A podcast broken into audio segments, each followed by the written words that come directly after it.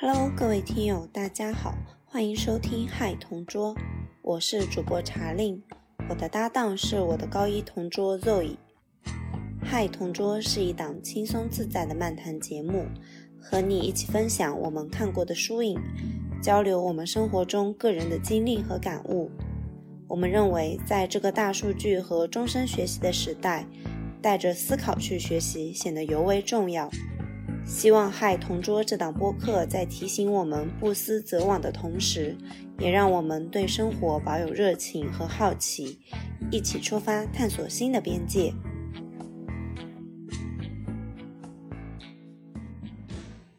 Hello，大家好，欢迎来到《嗨同桌》，我是主播 Zoe，我是主播茶令。嗯，那今天我们要读一本书，是我们之前在播客里面也提到过的一个作者的。他的名字叫欧文·亚龙。我们今天要读的这本书叫做《成为我自己》（Becoming Myself）。为什么我们想读这本书呢？是因为我自己这个话题一直成为了我最近几年来的人生课题。然后，应该是说我在职业培训里面发现了这个问题吧。就是在职业培训的时候，它有很多关于就是你个人的人生，然后你个人的 project 的一些培训。然后当时我就在想，哎，我真的想要什么？然后我的兴趣是什么？我想做什么？我的人生追求是什么？如果这一刻我死了，呃，我是不是会遗憾？为什么呢？是因为我的生命意义没有实现吗？这些所有的东西，就是最后都归本溯源到了这个我是谁。我从哪里来？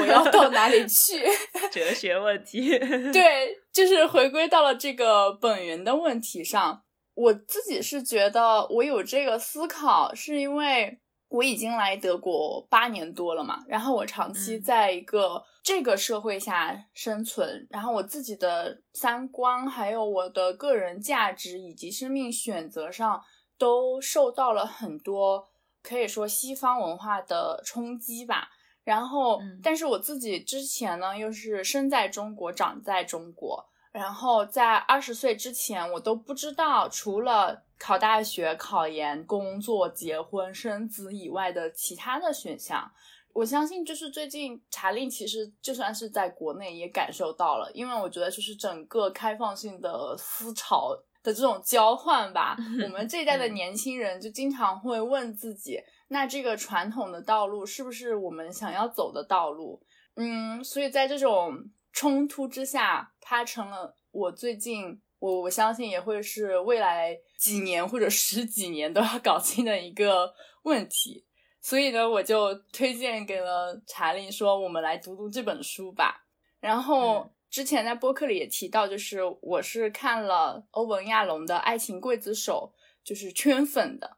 然后我现在在读的是《当尼采在哭泣》，然后我把我知道他的另外一本书就是《生命的礼物》，关于探讨生命的意义以及死亡这么一本书推荐给了最近就是嗯一个家庭发生变故的朋友，然后他的反应都还挺不错的，所以我就觉得我们应该可以从这本《成为我自己》里面就是学到一些东西。对，嗯嗯嗯。啊，刚才听你说完，你在思考这个人生课题，就是我不是刚过完生日嘛，然后我今年生日的小作文其实也用了这本书的书名《成为我自己》来做一个相当于是总结吧，因为我那天其实也是在想，我当时没有想说要发小作文，你知道吗？但是我就是在想 啊，如果说我在回忆我过去的这一年。我会用一个什么样的主题去概括它呢？然后刚好就是这本书的书名，我觉得就特别贴合。我觉得可能不仅仅是因为，嗯，你在一另外一个文化背景下，还有一些就是我们的一些生活经历、工作经历，然后我们的阅读的方向也把我们带到了会去思考这个问题的一个状态下。因为我自己其实一直在国内嘛，但是。我也觉得这是我的一个人生课题。嗯嗯，对，因为怎么说呢？我最近因为还同步在看前央视作者，然后现在的是一个，嗯，他是一个教育从业者吧，相当于是，呃，李小萌的一本书叫《你好，我们》，然后里面其实也讲到了他的生长环境。然后他在书里面也提到了，就是他女儿的诞生给他带来了一些重新发现他自己的过程，因为他小时候就是在一个很严厉的母呃父亲的管制下长大的嘛，然后父亲会期望他成为我们中国传统对女性的那种形象。就是有这么一个期望，就是希望他是温婉大方，然后谦虚、恭俭让这种类型的。然后他慢慢的才发现，啊，我要说出我自己的声音，我要表达我自己的想法。有些时候我可以表达我自己的愤怒，我可以不是温柔的，就是作为一个女性。当时我看到的时候，我就觉得，嗯。这一刻就是是，其实是在过去的生活里面，我们是缺失的，因为相当于是一直到十八岁，我们进入大学之前，我们很少有闲暇时间去思考啊，我是谁，我想做什么，我的兴趣爱好是什么。我们当时的主要的目的就是攻克高考，所以我觉得就是在我们的成长历程中少了这么一段时间吧，或者是国内的家长啊，至少是我的父母，并没有。就是在我的成长过程中，给我带来这方面很大的启发，或者是我也自己在这个问题上没有觉得很重视吧。而且我很喜欢他这个成为我自己这个成为的部分。我一开始也是把我的那个 personal project 写成了 being myself，然后后面我就把它改成了就是 discovering myself 和 becoming myself。因为就是我觉得你如果是做自己就是 being myself，就是你连 myself 是谁都不知道，就很难 be，你知道吗？所以这个 becoming 是很动态的一个过程。而且我们从这本回忆录里面，就是也可以看出来，就是我觉得欧文亚龙他也是在不断的变化和成长的，所以就是应该要用 becoming，就是成为这个词比较贴切。嗯嗯，哦，你刚刚讲到这个动态的时候，我又想到了。呃，还是我的那个生日愿望，就是我现在不是每年都给自己定三个生日愿望嘛？其实我后来想了一下，这个愿望其实是一种我自己在这一年过程中发现的，我下一年希望具有的一个呃价值观也好，或者是品质也好，品质，嗯，对，就是你刚刚说的，首先是可能先有一个发现的过程。就是你觉得什么东西对你来说是更重要的，是更核心，你要构建的，然后完了之后会有一个去变成成为它这样的一部分，对，很妙。而且你成为了以后，会发现可能 M 有一部分可能还缺一点什么，再加一点什么，就是会有这么一个加加减减的过程。这个过程很奇妙，对，是在打造一件自己的生命艺术品。对对是的，而且就是因为我当时还看了，我推荐大家去 B 站看，嗯，他的一个纪录片吧，中文叫欧文亚龙的心灵治疗，然后他在那个在这本书里也写了，对，那这本书里面提到了他所有的作品，嗯，当时他就是说，就是我们作为人更好的了解我们自己的话，我们其实是可以更好的生活的，嗯，然后同时。它其实也是一个 foundation 嘛，就是作为一个我们更好了解和感恩其他人的这么一个基础。然后我当时觉得还嗯挺有启发的。嗯，那我简单介绍一下这本书啊。嗯，这本书是欧文亚龙的回忆录，他其实现在应该是九十一岁了。然后当时在出版这本书的时候是八十八岁。我当时在看完这本书以后，看豆瓣上的评论，很很多人都会觉得就是很珍惜这本书，因为觉得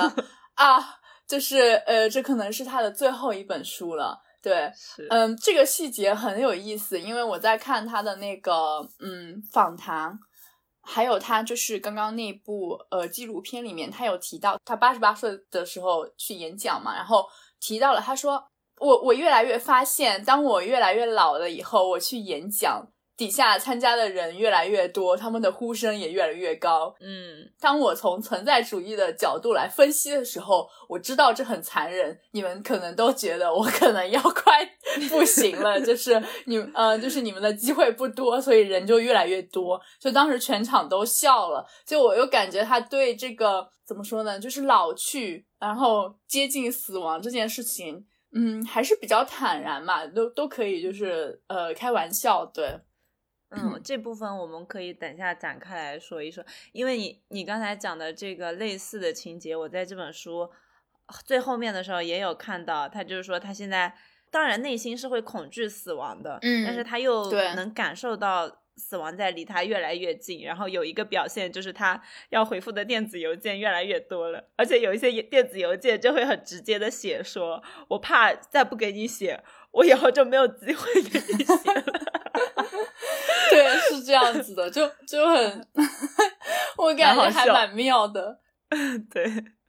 对，好。然后这本书其实是欧文亚龙回顾了自己的一生嘛，然后我们可以看到他的一生。我比较震惊的部分是他曾经也像一个普通人一样，就是有遗憾，有悔恨。有焦虑，有恐惧，然后也有无助。但是当然呢，因为他作为当代知名的存在主义心理学者，嗯，这本书也提到了他非常多的成就、荣耀，然后还有精彩的部分。对，嗯嗯，我感觉是不仅梳理了他的个人生活，就前基本上是前半部分吧，然后后半部分还梳理了他在工作还有。包括写作，就是除了心理学和写作这两方面的一些成就。然后从私人的角度来说的话，其实他是出生在一个移民家庭的嘛，然后这个原生家庭给他造成了很大的影响。然后他在这本书里面也回顾了，就是一些比较重要的事情，还有人物，包括他的父母。他的妻子，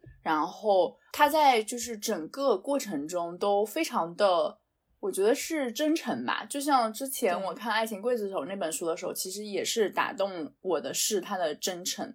然后在这本书的话，我可以看到这个风格的延续。他还提到了后面他经常旅居写作的一些经验，然后以及他呃后面通过存在主义。团体心理治疗，就是尤其是接收临终关怀的那种患者的这种治疗，然后开始探索死亡、生命的意义这一方面。对，然后这本书的话，我觉得怎么说呢？我还挺矛盾的，我不知道应该推荐大家在阅读他其他作品之后看，还是现在看。因为如果现在看的话，就像我们，我们就知道了他所有的作品以及作品的那嗯写作背景。然后可能就会比较好的了解他的作品，但是另一方面呢，就是我觉得如果我们看完他其他的作品再来看的话，也可能会更加深刻的理解这个回忆录吧，就没有那么一知半解。因为我是感觉，比方说他在他提到那个《爱情刽子手》这本书的时候，它里面提到了一些章节，我是能够回想起来我看过，然后我是可以表示认同或者是。回溯我的想法的，但是提到其他的书的时候，因为我没看过，所以我没办法做出一个判断。对，嗯，所以还挺矛盾的，大家个人选择吧。对，我觉得我可以补充一下这个问题，因为我看这本书花了二十天的时间，相当于是在后半段，因为我们要录播课，然后突击把它看完的。然后前半段的时候，我就会觉得，我也跟你说过嘛，我会觉得有点，嗯。好吧，他说那些我都不太了解，而且就是因为我本身对哲学啊、心理学啊都没有那个体系化的认识嘛，然后对于他书中提到超级多人名什么的，就是嗯都不认识，所以前半段读起来的时候还蛮，呃有点枯燥的。不过我觉得也不知道是不是因为跟这本书其实本质上是有两个译者的，就在那个译后记里他有写嘛。我在看后半段的时候。从二十多章开始吧，我就觉得我还蛮爱看的。我不确定跟译者本身有没有关系哦，所以我觉得你是坚定觉得自己能够把它看完的话，你先看他的这本书，再去看他其他的书也还蛮好的。因为你其实对这个人他研究的领域，他为什么会去研究这些领域，有一个更加全面的了解。嗯嗯。对，但是如果你是一个没有什么耐心的读者，那就可以建议你先从一些比较有趣的书开始读起。对，呃，因为其他的书其实就是呃心理学小说嘛，嗯，其实是很有意思的。我就是因为他其他的书才入门的嘛。对对对对。然后我还想补充一下，就是关于这个书名，因为我也是中间看到一半的时候才发现。亚龙他本人不是很喜欢尼采嘛？然后尼采的话又是一个，其实是在他们传统认为上的心理学这个学科出现之前的一个哲学家。但是呢，欧文亚龙其实之所以后来投身于存在主义，就是因为他认为哲学是是非常靠近他正在做的这个心理学这一门科学的。然后他也非常喜欢尼采，然后他说他觉得很多尼采说过的话就非常贴近治疗师这样的一个角色。然后其中一句话就是，因为那就是彻彻底底的我卷起来升上去，上升一个栽培者，一个耕种者以及严守纪律的人。他曾向自己提出建议，只为一个原因：成为你自己。然后我觉得他可能从这句话当中获得了一些力量。然后当他晚年再来回顾自己一生的时候，嗯，就是可能也跟我之前过生日的时候一样吧，就感受到了冥冥之中的一种贴切感。嗯，我是这么猜测的。嗯嗯。然后另外一个的话，就是关于成为我自己这一点，我后来在看他这本书，他描写了很多关于存在主义的自己的一些想法嘛。呃，他其实也包括写过一本书，叫做《存在主义心理治疗》，然后那本书重点就讲了四个方面，一个是死亡，第二个是自由，第三个是孤独，第四个就是终极关怀。嗯，然后我看到他写，就是他当时为什么写这四个课题的时候，就是我有一一点点 get 到，就是关于他说成为我自己到底在说什么，因为他写这本书。就是已经是你刚才也讲到是比较末年的一个时间点了嘛，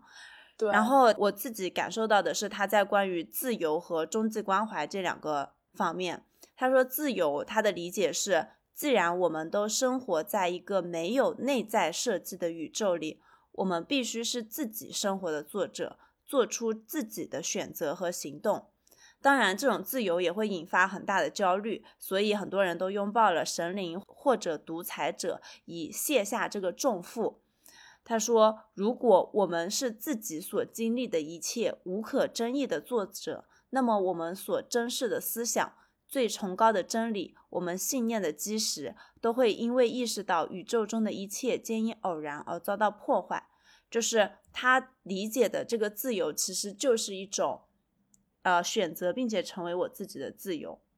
嗯。然后第二点就是他讲到那个终极关怀的时候，他提到说，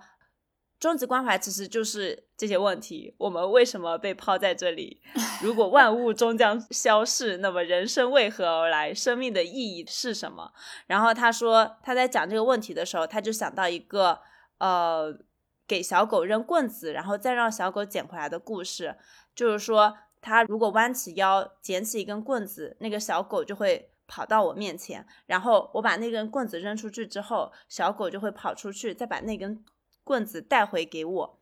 嗯，他说这个就是那个小狗的使命。他说小狗想要完成它的使命，但是他又讨厌完成它的使命，再次处于等待的位置。关于这件事情，那个作者讲的是。他是幸运的，因为他有我给他扔的这根棍子，而我一直在等待上帝给我扔棍子，已经等待很长时间了。他什么时候才能注意到我呢？如果他曾经注意过我，并允许我完成自己的使命，就是关于这一点也很像刚才说到的那个自由的部分，就是如果相信上帝是。为我们每一个人设定人生目标的，就会很让人心安。每一个人都有自己必须要去完成的事情。但如果说我是上帝，我是自己的上帝的话，那这一切是多么的令人恐慌啊！这个对，就像我们现在遇到的很多没错问疑 惑一样，对。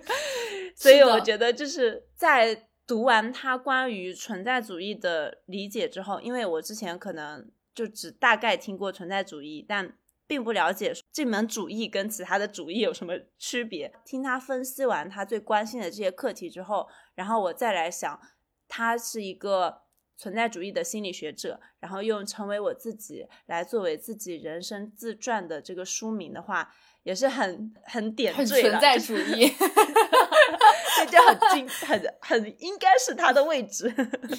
对对，我觉得就像你说的，其实我们两个感受到迷茫和焦虑，就是因为我们作为这个小狗要去自己扔这个棍子，然后然后再选择去奔向那个棍子。我们不知道就是要把这个棍子扔向何方，然后要去追寻什么。我觉得这个其实就是我们的课题吧。而且就是你刚刚在提到死亡的时候，我就想到他在这本书里面，他就说，其实比如说像我们这种年轻人，如果不是身边特别亲近的人去世的话，我们很少会觉察到死亡。但其实说实话，我们现在生活的每一分每一秒都是我们生命的一个倒计时。呃，他当时就是说。在治疗身体健康的来访者的时候，他就说，觉察死亡所起到的作用，其实就相当于是一个，呃，他说野餐时远处的轰隆声，我记得特别清楚。他就是说，当我们真的作为人，我们意识到人必有一死这个事实的时候，我们可能会改变我们的生活方式，因为他见过太多，就是患有，比如说。癌症的患者，或者是其他绝症的患者，他们都会在临终的那一刻感慨到啊，非常的遗憾，我就是不得不等到现在，直到我的身体充满了癌症，我才去学习如何生活。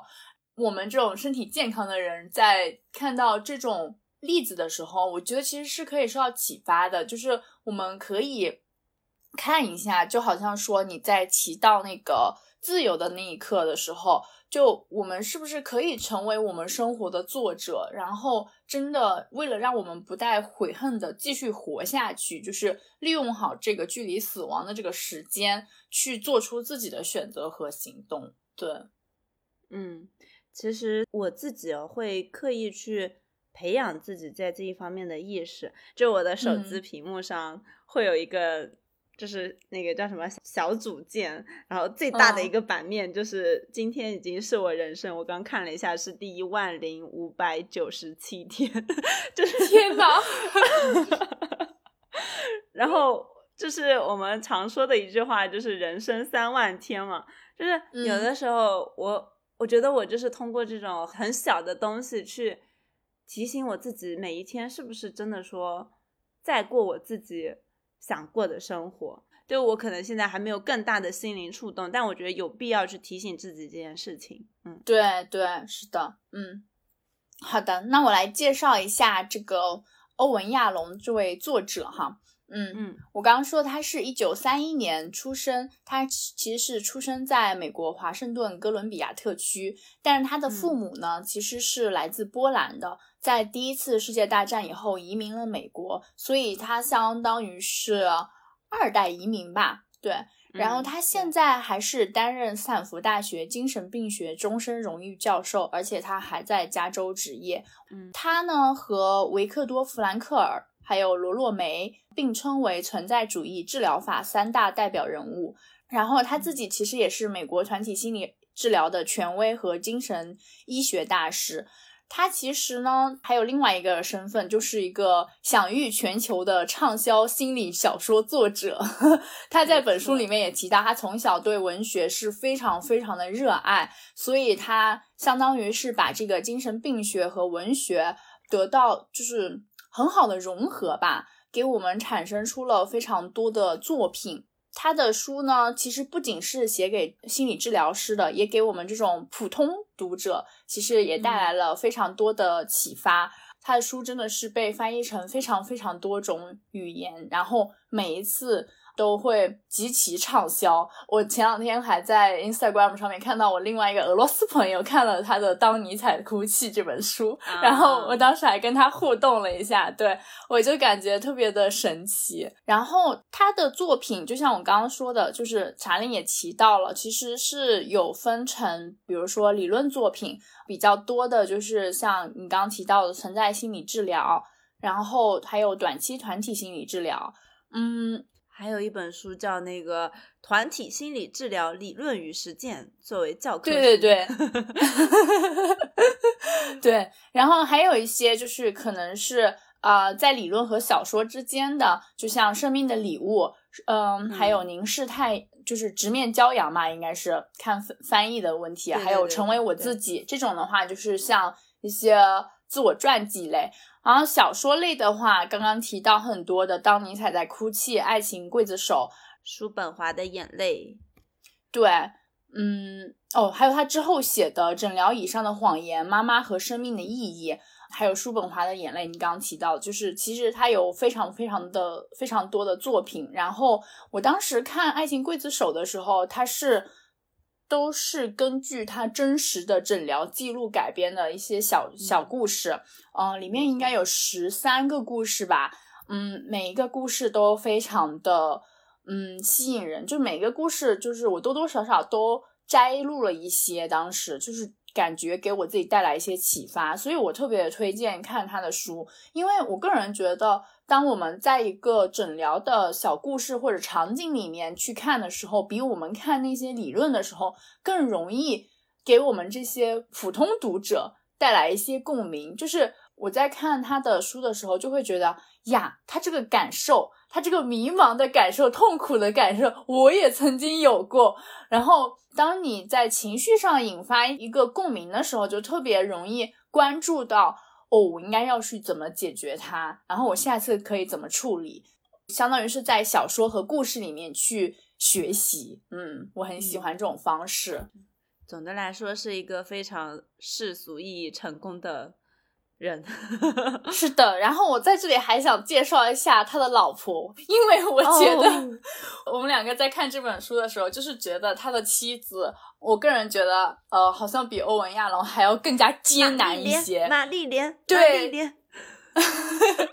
他的妻子叫玛丽莲亚龙，他是一九三二年出生，然后二零一九年的时候因病去世嘛。他其实是。美国斯坦福大学克莱曼性别研究院高级研究员，然后法国文学教授，在这本书里面其实也提到了玛丽莲非常非常热爱法国，他们感觉就是一一去旅游，基本上就是切半时间，一半就会在法国，一半就按照那个嗯欧文的想法去别的地方。我觉得他们两个是。一个是精神法国人，一个是精神希腊人，对他们两个很神奇。对我，我其实觉得他，嗯，他的妻子太厉害了。然后，尤其是在。看到他的介绍以后，我发现其实他是长期专注于性别研究嘛，然后对妇女作为婚姻伴侣的历史、女性乳房的历史，以及妇女在法国大革命及其后果中扮演的角色，就是各种话题都嗯都有研究。然后他的著作。在这里提一下，你们可以看这个名字就觉得 这是位女性主义者，就是有女皇驾到、西洋棋王后的历史。然后另一本就是老婆的历史，老婆的历史我想去看一下，因为我就觉得是乳房的历史吗？没有，有有一本叫老婆的历史，就是啊，OK，它就是描写就是我们作为女性在婚姻中担任的角色嘛，就可能我觉得现在我们的这个。地位和角色又有所改变了，所以看一看这个演变史还是有一些 启发的吧。对，嗯，然后还写了一本关于闺蜜的书，就是说观看女性友谊的历史，嗯，以及他作为法国迷，就是写的法国人如何发明爱情，九百年来的激情与罗曼史。他的成就吧，基本上就是性别研究这一类型的嘛。对。对，而且他讲的那个女皇驾到，我记得这本书大概的意思就是那个一开始西洋棋里头是没有皇后那个棋子的，而且刚出来的时候它也非常的小，就可能类似于卒之类的。然后随着就是女性呃在政治地位上获得一定的权利之后，然后慢慢的这个皇后这个棋子也逐渐获得了她在棋盘上的地位，就看着就很有意思。对对。我当时，嗯，再 Q 一下那个纪录片，当时有一个小片段，就是欧文和玛丽莲他们两个在讨论嘛，玛丽莲给他念了他最近在写的一些书，然后。里面其实那个书呢，根据那个书的理解，意思就是说，男人这种生物，他们 就没有真爱，然后，然后就是他们就是性冲动是他们的呃一个非常非常大的源头嘛，相当于是。然后当时欧文就是提出了异议。他说：“你这样子说，我必须要反驳，因为你这样说的话，不就是说你在我的身上得不到真爱吗？因为我永远是用下半身思考。”然后他们两个就产生了来回的，就是交流。我觉得特别的有意思。对，嗯，哦，我觉得他们两个的感情真的。非常有意思，就是嗯，那个亚龙还写说，他写完那个诊疗以上的谎言之后，因为就是那个书是一个完全虚构的书嘛，但是那个亚龙那个角色他是比较。怎么说？就是情欲泛滥的。然后玛丽莲看第一次读完他的书之后说：“ 除了给美国讲述你的性幻想之外，你还有别的什么想说的吗？” 我觉得他们两个真的很搞笑。对，对我还想去看他的书，了解他，是因为怎么说呢？我觉得他在性别上是一个非常先进的女士，但是无疑说他为家庭牺牲了很多。这也是为什么我们两个觉得。他非常伟大的原因，因为这本书里面其实当时就提到了欧文亚龙在一九五六到一九五七年，就是作为实习医生嘛，那一年就是特别的累。但是呢，玛丽莲的这一年其实还更加糟糕。对，嗯，这是这是欧文的原话哈，我并没有就是添油加醋，然后。因为当时那个年代呢，就是拿博士学位的女性其实并不多，然后女性成为大学教授这个计划也不多。但是玛丽莲和欧文他们两个都坚信，玛丽莲其实呃有这个头脑以及有这个能力去成为一个博士学位的大学研究学者，然后他就决定去攻读博士。所以呢，就是相当于是欧文在波士顿医学院的最后两年的时候，玛丽莲她当时是同时获得了哈佛教学硕士学位，专长于法语和德语领域。然后之后呢，她就准备申请哥伦比亚大学的法语系的博士项目。然后呢，这个系主任诺曼托里，然后当时玛丽莲去呃面试的时候，她当时已经怀孕八个月了，八个月的肚子，大家想想看。然后当时那个诺曼托里的话，也从来没有见过一个怀孕的申请者，而且当时玛丽莲已经有一个一岁大的孩子了，然后他就更加震惊了，他就用一个很抱歉的语气说：“他说要获得助学金，学生必须教两门课，并且学习四门课，就暗示玛丽莲面试已经结束了。但是玛丽莲非常就是果决的回答道：我可以做到。然后之后几个礼拜。”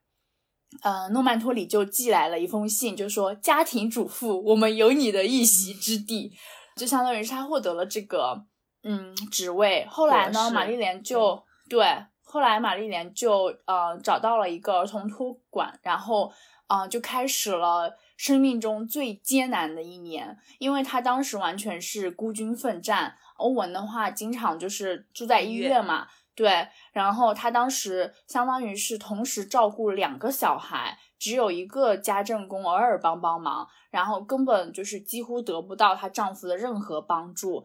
嗯，因为当时欧文他自己说，他说他每隔一个晚上和每隔一个周末都不在家。他们在回顾这段历史的时候，呃，玛丽莲就是认为这一年是她生命中最艰难的一年。我就觉得，就是虽然片段不多吧，但是。嗯，想想看，这就是我我在思考要不要小孩的原因，就是我我我觉得我无法承担就是这样子的呃这样子的生活吧。对，嗯，就我觉得欧文亚龙呢，就是他是就是原生家庭是。比较不幸，然后童年过得比较凄惨。然后玛丽莲相对亚龙来说，她的童年可能会比较幸运一点。但是真的，就他们结婚和生孩子这个事情，当然也基于当时的那个时代背景，就是真的给他的生活带来太多太多的困难了。你刚刚讲的那个获取学历是一部分，然后我还有一个印象很深刻的就是，就是玛丽莲毕业了之后，她其实本来是能够拿到斯坦福的一个。教职岗位的，但是因为欧文亚龙也是在斯坦福做教职，然后他们当时是不允许，相当于说家属在这里，所以他就是就失去了那样的一个机会。而且亚龙后来也回忆说吧，就是当年他和玛丽莲的女性主义意识都没有像现在这么强烈，所以他们当时好像也是哎，就是可惜，但是没有更多的去思考，或者说更多的意识到那是一种压迫跟不公。对，对，是的，嗯，所以，嗯。怎么说呢？就可以看到我，我是感觉玛丽莲为这个家庭做出了很大的牺牲吧。但是，呃，因为我其实对她也不是很了解，所以我觉得可能就是这也是她人生意义的一个很重要的来源。而且，我觉得在她身上，我觉得很难能可贵的是，我发现哪怕他在这两年就是过得非常非常的辛苦，但是最后呢，他想做的事情也都实现了。感觉是一个很光明、很闪闪发亮，嗯，就是一个例子吧。对，是的，就是因为呃，亚龙在最后一章回忆他的家庭的时候，他有一章是说，就是他其实比较遗憾的是，呃，他没有太多时间陪他小孩子小的时候，嗯，然后对，因为他那个时候忙着事业啊，然后忙着写作啊，然后他当然得到了很多个人的发展上的乐趣，但是他觉得也。也非常可惜。然后玛丽莲跟他不一样的就是，玛丽莲把他大部分的写作计划都排在就是小孩子长大之后。所以，对，哎，怎么说呢？就是从我们我跟你的角度来看，我们一定还是会觉得，天呐，玛丽莲也牺牲的太多了吧？她是一个好坚强的女性。我就会觉得啊，到底为什么呢？但是我觉得玛丽莲每个人是觉得值得的。对对对对，就像亚龙也会有那个遗憾嘛，就可能。玛丽莲会这种遗憾会相对少一点，是的，是的，我感觉我们的生命就是一个大蛋糕吧，你把这块切给了工作，那那一块就注定切不给家人，对，这个很很难去兼顾。对我还想提一下，是在那个嗯纪录片里面，呃，很神奇的是，就是玛丽莲和欧文他们的婚姻是持续了一生嘛，从十五岁相识到玛丽莲去世，但是。就是他的小孩们都离婚了，就三个小孩都离婚了，四个。然后，哦，对对。哦哦，对，四个小孩都离婚了，对他们四个小孩都离婚了。但是每一次提到这个离婚的事情的时候，呃，玛丽莲特别可爱，她总是想要大声说：“嘿，我们的三个孩子已经再婚，有了很好的第二次婚姻。”我就觉得太太可爱了。就是她关注的不是离婚的那一面，而是就是你是不是还能够有有能力再次开启婚姻，就是再次寻找到与你共度一生的人的这个勇气和尝试。对，嗯，我觉得欧文跟玛丽莲没有离婚过，有一部分原因可能也是因为他们的那个时代背景吧。因为欧文自己也说，在他那个年纪，就是他认识的那一辈人里头，离婚的人很少。但是当他小孩这一辈的时候，就已经很普遍、很常见。对，对，是的，是的，嗯，行，那我们关于他们夫妇二人的介绍就到这里。然后，呃，我知道查理就是在读的时候跟我说，嗯，就是感觉欧文的事业方面给他带来很大的启发。然后我们接下来呢，就会是 我们查理就特别擅长，就是呃梳理呃一本书的结构，以及嗯给我们带来一个比较。逻辑或者顺序性的思考吧，所以我们会跟着他一起进入到这本书里面，然后对某一些点展开嗯一些讨论，对。对，好的，因为我真的是要感谢我们这次要做播客，让我又回去通盘梳理了一下。我发现梳理的时间就已经花了我三个多小时，但是我整体阅读的时间更长，因为刚才讲到其实是二十天嘛，然后实际上本质读的时间有十个小时，然后呃。读完这么一本书，如果你不去梳理一下的话，我觉得很多东西就是脑海里过一下就走掉了。对，就也感谢我们要做播客，所以又让我回去看了一下。然后我自己的第一个感受就是，欧文亚龙他是一个，就是一个很自己的人。怎么理解这个自己？就是他在自己的事业上是有非常强烈的那个主观能动性，就是关于选择的这一部分。但是他也不是说一开始自己就是一个。啊，从小就知道我长大以后要成为一个，就他也不是一开始就很有自己想法的。他之所以会去申请医学院，其实是跟当时的时代背景有关系。他说，似乎我认识的每一位年轻人，所有第一次世界大战之后从欧洲来的犹太移民的儿子，都认为与医学相关的职业是理想职业。他说。那个年代一个很流行的笑话，就是一个犹太男性有两个选择，要么当医生，要么当个失败者，所以他就 他就很努力的学习。他的前半段人生其实是比较啊有比较多心理创伤的嘛，然后他就把自己压迫的很紧，然后去申请了医学院。到他申请医学院之后。他说：“即使在我读医学院的第一年，我就知道我会进入精神病学科。虽然我只听过几次讲座，而且从来没有跟一位精神科医生交谈过，但是我认为，甚至在上医学院之前，我就已经决定选择精神病学科了。它来自于我对文学的热情，并且是一个信念，那就是精神病学科让我接近我热爱的所有伟大作家。”他说：“故事不仅仅是生活叙事，而是对人类欲望、恐惧，还有对意义的探寻和追求。而我被完全迷住了。所以，我觉得从这一步开始，他就已经在他的个人选择方面带很强烈的自己喜欢的东西了。这一点我真的非常羡慕。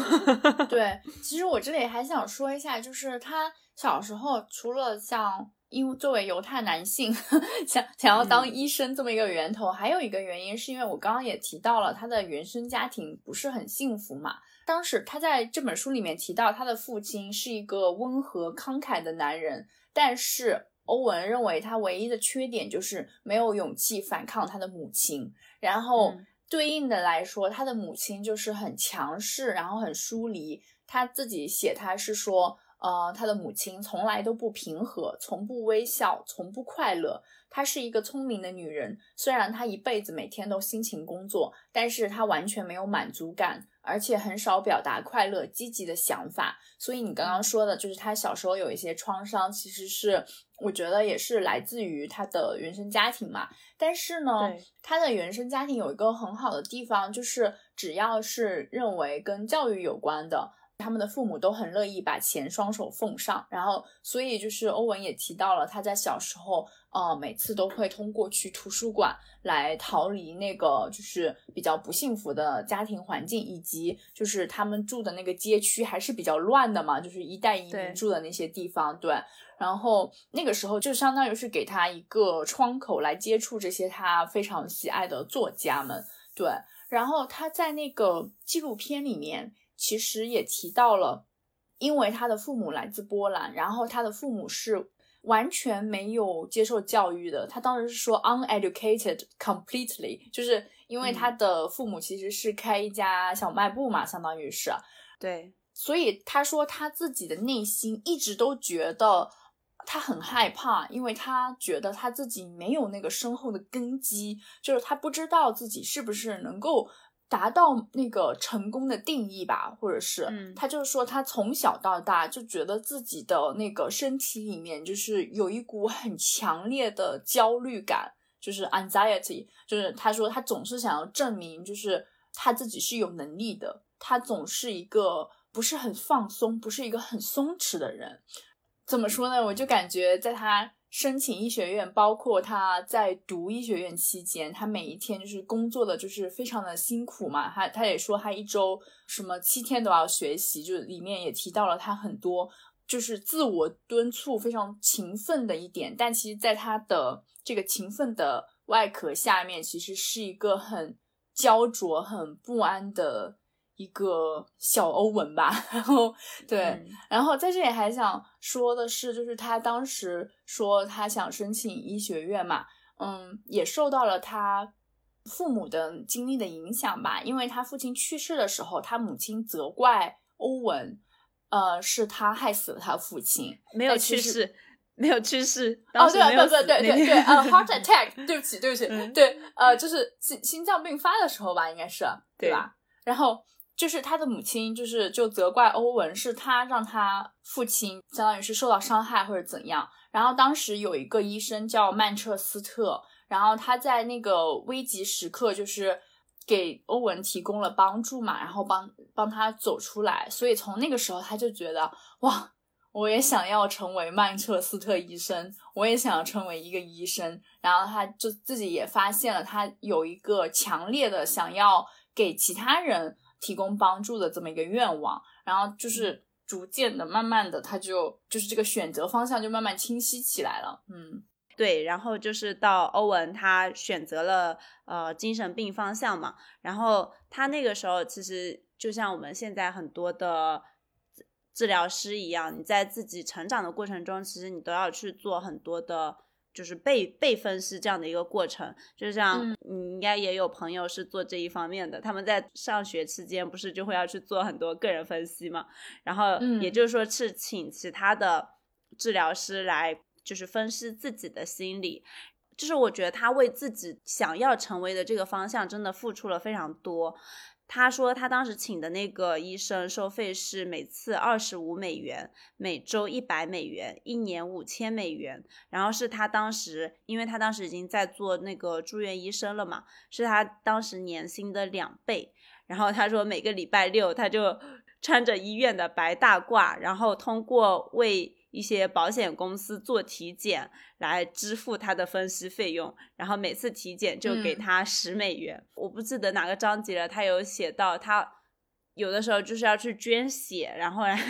获取一个继续在这一行业就是学习成长的那个费用。然后我觉得，虽然说他小的时候比较艰难，但是我觉得他在金钱这一方面还是蛮有底气的。就是愿意为自己想做的事情去投入很多，哪怕是他现在不具备的东西。然后我就会想到，我最近沉迷陈楚生，哦，我考古到他就是刚开始学吉他的时候，那三百块钱的学费也是他问别人借来的。然后我就会想，你你有这种时刻吗？就是你有，哦，说有一样东西我一定要去学到，然后我就会无论怎么样。就是想尽各种办法去学，我好像没有哎，我也没有，因为 现在已经有钱了嘛，就是也不会有那个时刻了，就小时候没有，嗯，对，然后呢，就呃回归到他住院实习期间啊，就是他上完学之后。进入一家医院开始实习，然后呢，在这段时间，他开始接触到团体治疗这样一种治疗模式。这种模式当时其实还处于团体治疗本身的一个初始阶段。然后他自己是很喜欢团体的，就是他觉得团体治疗为成员提供了非常丰富，然后内容很多，能够给出和接受关于他们对于社会的一个。自我表达的一个反馈，对于欧文来说，它也是一个适合于成长的独特的这样一种珍贵的机会。它允许那些成员去互相探索和表达他们自己，并且得到一个即时反馈。然后他说，除了团体治疗，还有哪些地方能做到这样呢？所以他就非常喜欢做。呃，团体哪怕就是其他的住院医生都已经结束了这门课之后，他还是呃继续在做。对，因为他就是我这里还想补充一点，就是他觉得很多病人呢，嗯，就是因为没有办法建立，进而维持后天培养的这种人际关系，所以他们才产生了各种各样的问题。然后他就觉得团体治疗呢，其实是可以提供一个非常理想的一个场域，就是呃，因为团体呢，它其实是一个社会缩影嘛。然后你想，这个团体里面大家都带着这样和那样的问题和疑惑进入到了这个团体治疗里面，所以团体治疗里面出现的问题呢，通常就是呃，每一个成员最开始想要寻求治疗的一个问题的翻版。所以在这个团体的里面的话，相当于是病人就是有一个小的实验场，他可以探索并且改变和其他人比较互动不良的模式，然后进而改变他们自己的一些行为选择。嗯，是的，而且他也讲到，就是当时就欧文自己也阅读了很多大量的关于人际关系方面的一些理论跟文献，嗯，然后对于欧文来说，他觉得的。嗯，这些文献是非常合乎情理的。他觉得，就是人际关系是在一个人一整个生命周期中都非常重要，而不仅仅是在就是当时一个比较主流的学派认为是在他最早期阶段比较重要。所以，就是因为这样的一些很偶然的机会，然后他觉得他正在做的事情是符合他自己的一个学术发展方向的，所以也是后来成为他一直做团体治疗嘛。打下了一个很大的一个基础。对，是的。然后呢，再讲到他为什么会去接触到存在主义啊？因为其实他呃临床上或者是在医院的实习的过程中，他也遇到了各种各样的症状。然后呢，他也就是看了很多的资料，然后他的督导们呢也都有各种各样的不同的方 法。他觉得这一切都快要把他淹没了。我觉得可能就像我们工作的某一个阶段吧，就是缺少一些。很系统性的方法去指导他，嗯，所以他就是呃很想要去获得一个全面的一个解释体系，他就开始研究当时看起来最可行的精神分析。但是呢，在逐渐呃发展的过程中，他其实并不太认可精神分析取向，因为他自己哦，其实本身我们刚才讲到也是有一个个人治疗的医生的嘛。他的那个个人医生就是精神分析的，但是他不觉得好像他能够对他有太多的帮助。同时他自己也保持了很好的阅读习惯嘛，他阅读大量的书籍。然后在他住院实习期那一年的末尾，有一个心理学家叫做洛勒梅出版了一本书，叫做《存在》。通过这本书，他认识到有第三条道路，就是除了精神分析思想跟生物学模型之后。还有另外一个选择，这条选择就是从过去的两千五百多年的哲学家和作家的智慧中提取出来的。然后呢，他就开始去研究呃哲学，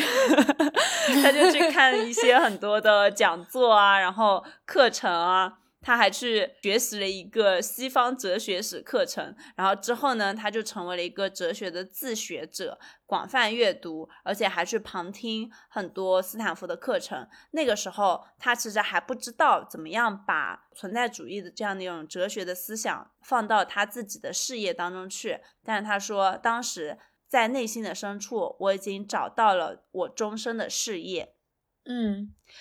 然后回到他在这个。做实习医生的尾声嘛，其实他当时做完实习医生之后是准备去参军的。然后他当时的那个导师叫做怀特霍恩医生，他就问他说：“你参军之后打算做什么？”当时的欧文其实对未来也还很不确定，因为他 那个时候已经有三个孩子了。他说，所以他说或许我会可能在华盛顿或者哪里就开始职业行医了。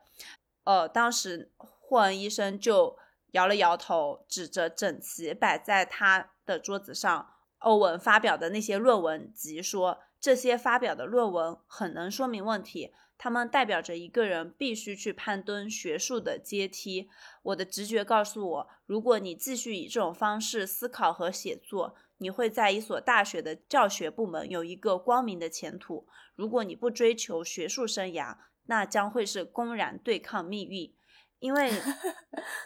欧文也讲到，他那个实习期间，他就是经常发文章嘛。然后呢，当时很多医生都觉得说：“哦，你好厉害。”然后欧文说：“可是我觉得写作对我来说还蛮容易的呀。”所以就是他的这种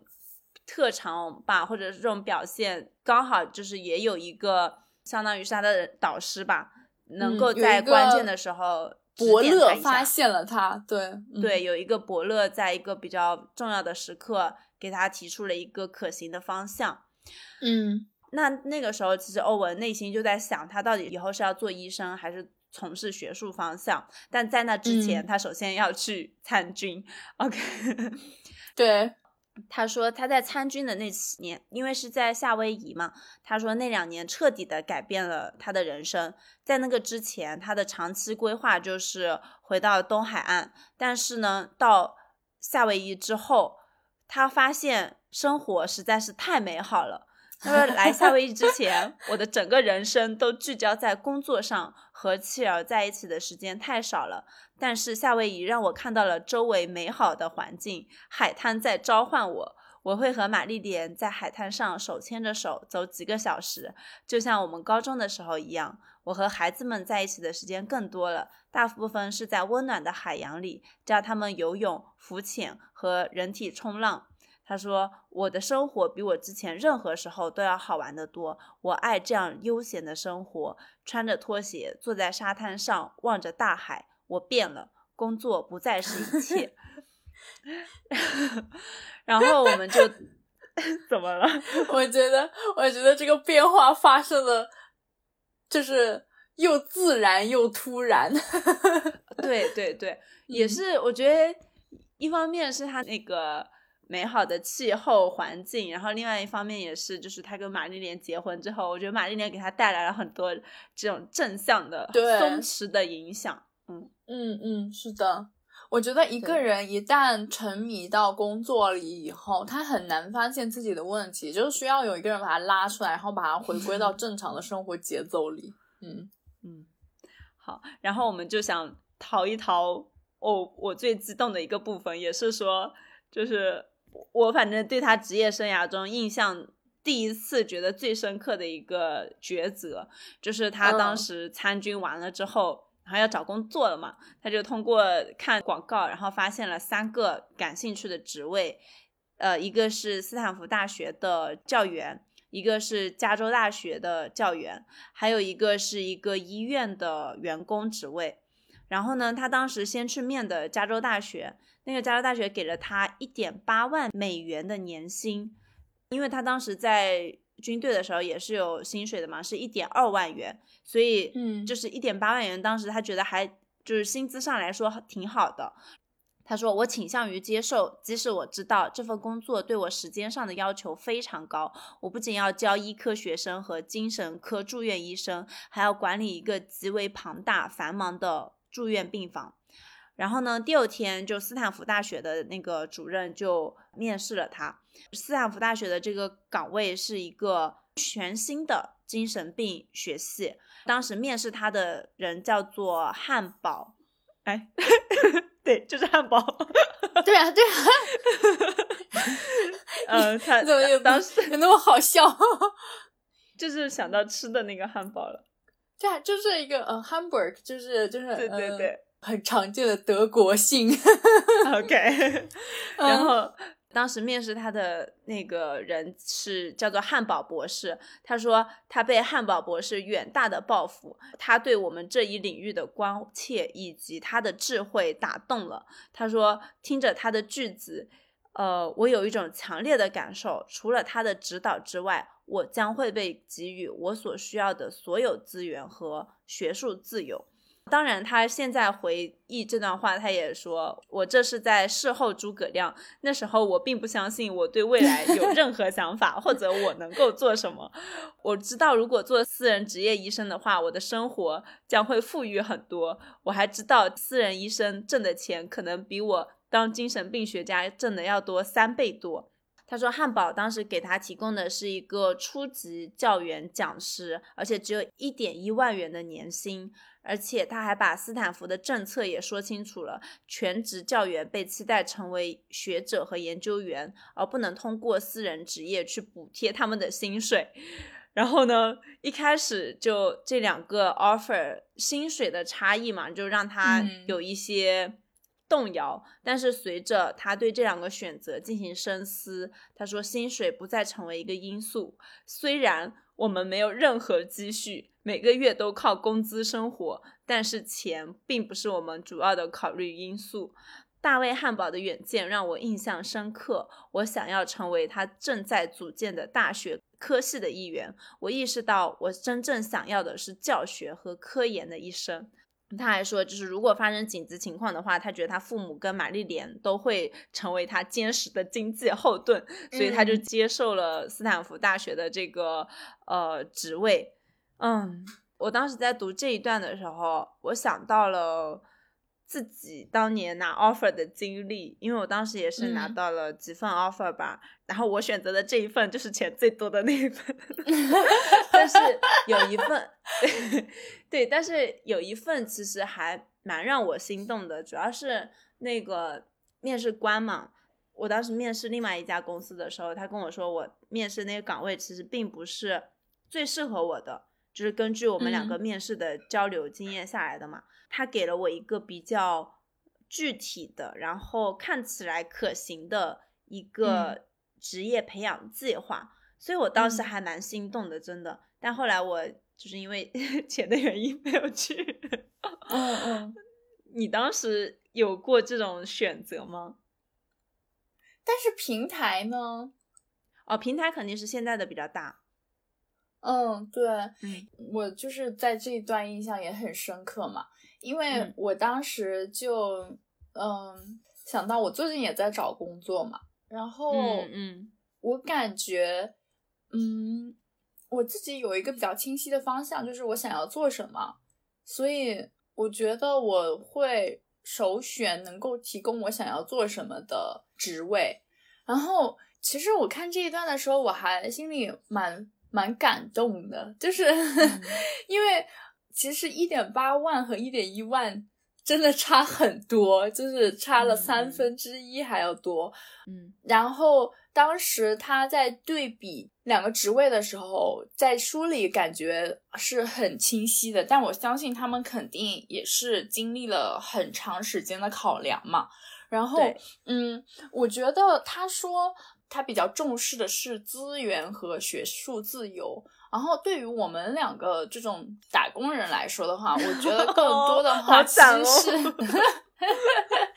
就是我觉得更多的其实是学习和成长以及平台吧。嗯，我到目前为止，我感觉其实现在说实话，我觉得我在的这个公司的平台是 OK 的，然后公司在过去的两年里面也在我身上。嗯，作为一个管培生，也是砸了一些 钱的，所以我就觉得，嗯，在接下来的两年，如果在公司内部我可以找到公司内部的职位的话，我愿意再多待两年。嗯，因为最近刚听了一本书，就我当时也分享给你了，是呃《远见》这本书，就是他就在那本书里面。提到人的职业生涯其实是分成三个大阶段的，然后一个人的职业生涯从开始工作到退休，可能最起码有四十几年，包括你退休以后的职业生涯，其实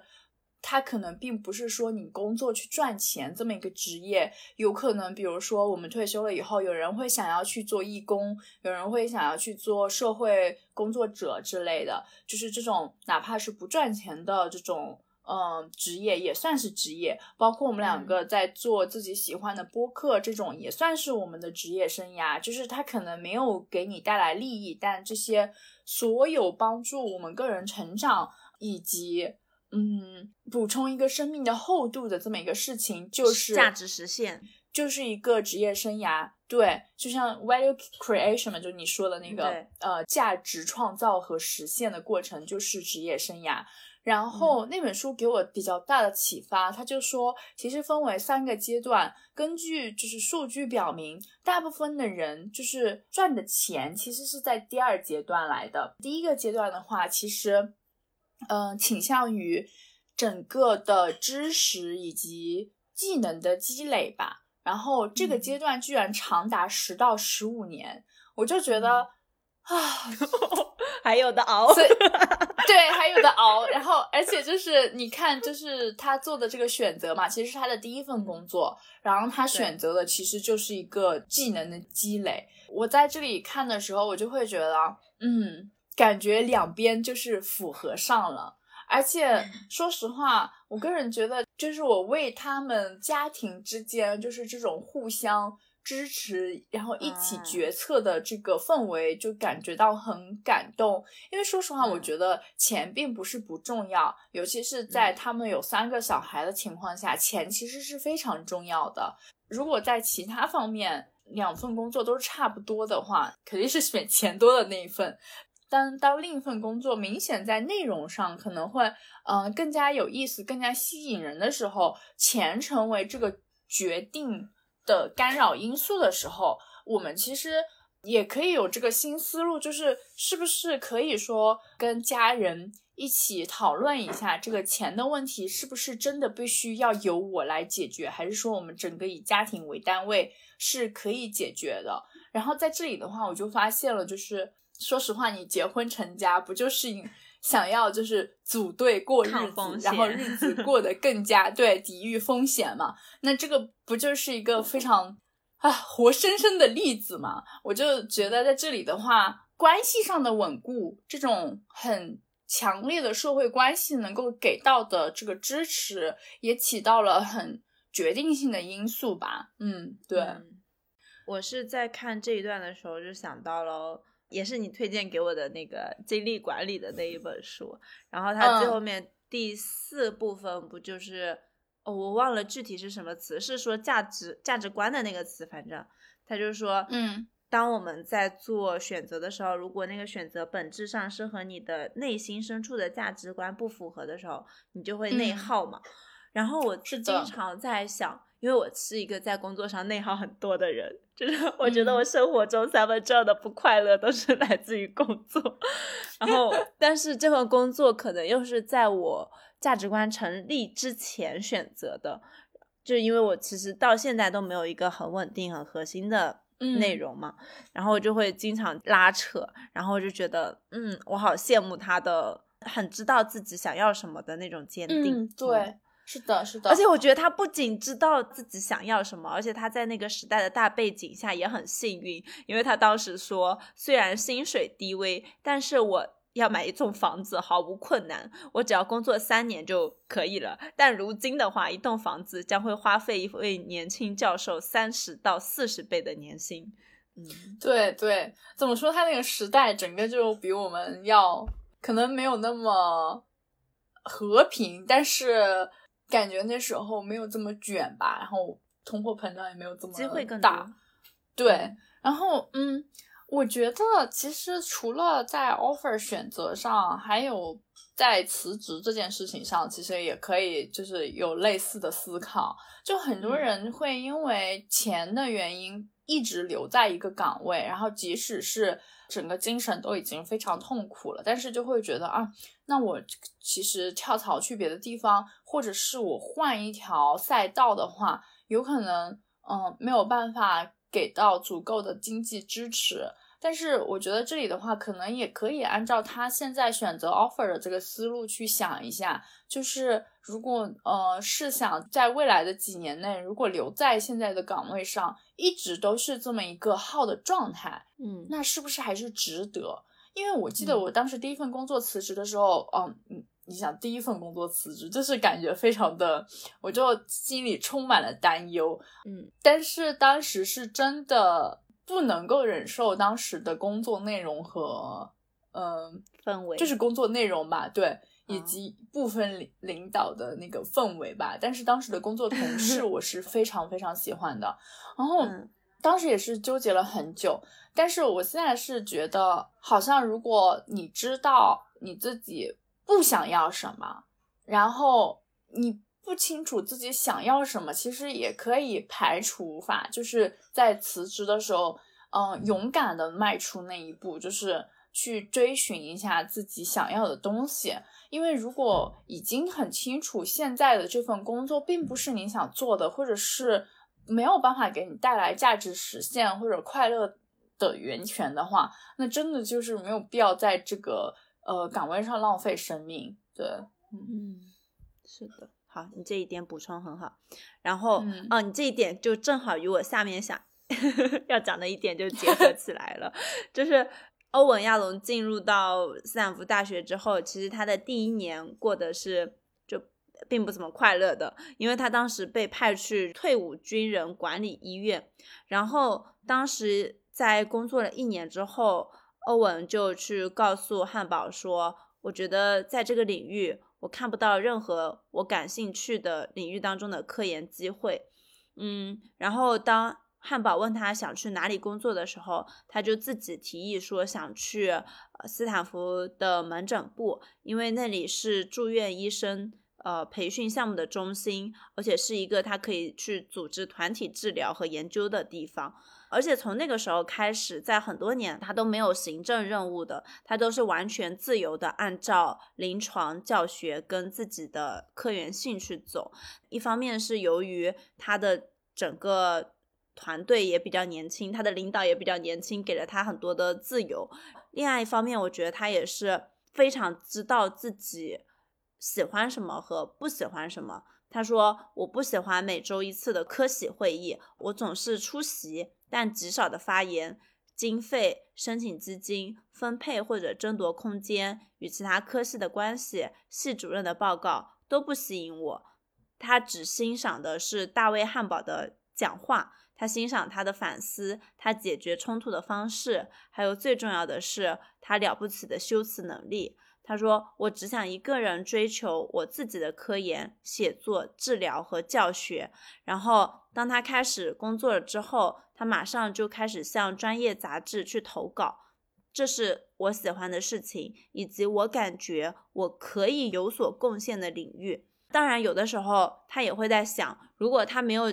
假装没有任何管理能力会怎么样？他说，很有可能。”我在与科系的激进分子竞争时，会感到无能为力，因为他们所有人都在争夺权力和认可。所以我当时在看这一段的时候，还蛮蛮震惊的。他就是跟我 想象中的一种，就是学术界吧的那种生活状态很不一样。因为好像我们想到学术界，那当然就是你要做项目呀，你要 申请经费啊，然后 然后做补贴啊什么之类的。其实还是一个蛮不是很纯粹的一个状态吧，但是他的这种状态就让我很羡慕，而且最终他通过这种方式，他也追逐到了自己事业的巅峰，我就觉得啊，太棒了。对对，其实我觉得他们的关注点可能不大一样吧，他做的选择就是把他的仅有的时间和资源更多的倾斜于他自己想要做的呃写作、科研还有治疗上，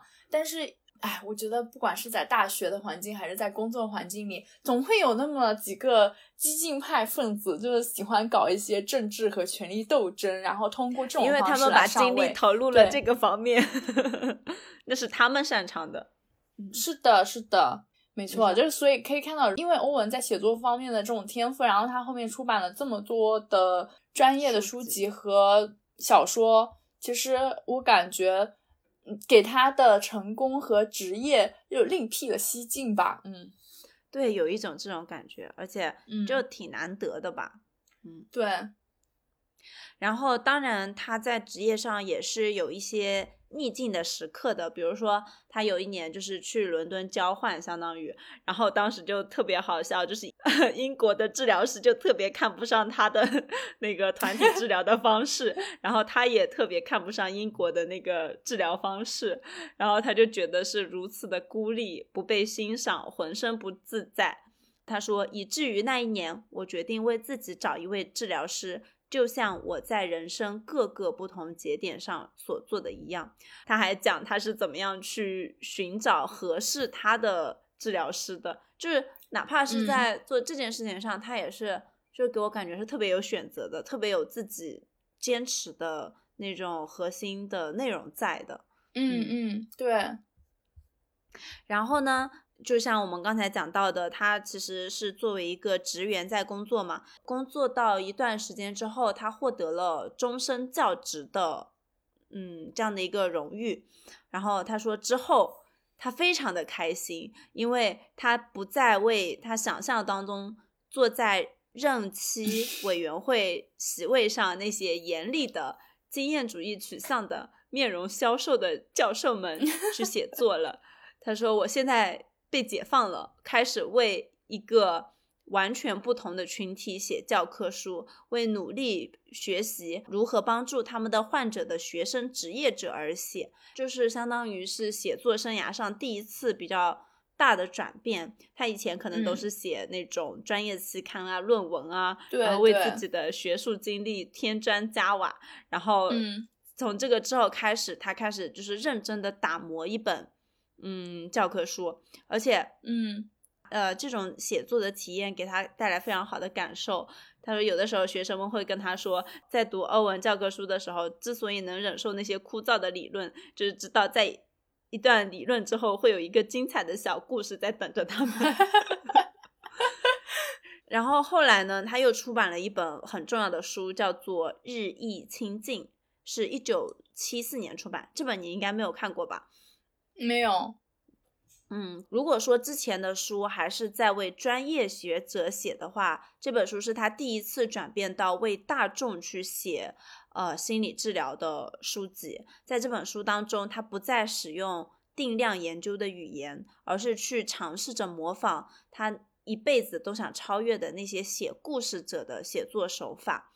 嗯，他这本书的来源其实也蛮妙的，是他的一位患者叫做金妮，金妮想跟他做个体治疗，但是他付不起费用，于是呢，欧文就提出了一个约定，说同意不收取任何费用，但是每一次会谈之后要写一个总结，描述在见面时。啊，金妮没有用语言表达出来的感受和想法，而欧文也会做相同的事情，然后他们会把它放在信封里，等到几个星期的治疗之后，他们可以阅读彼此的总结。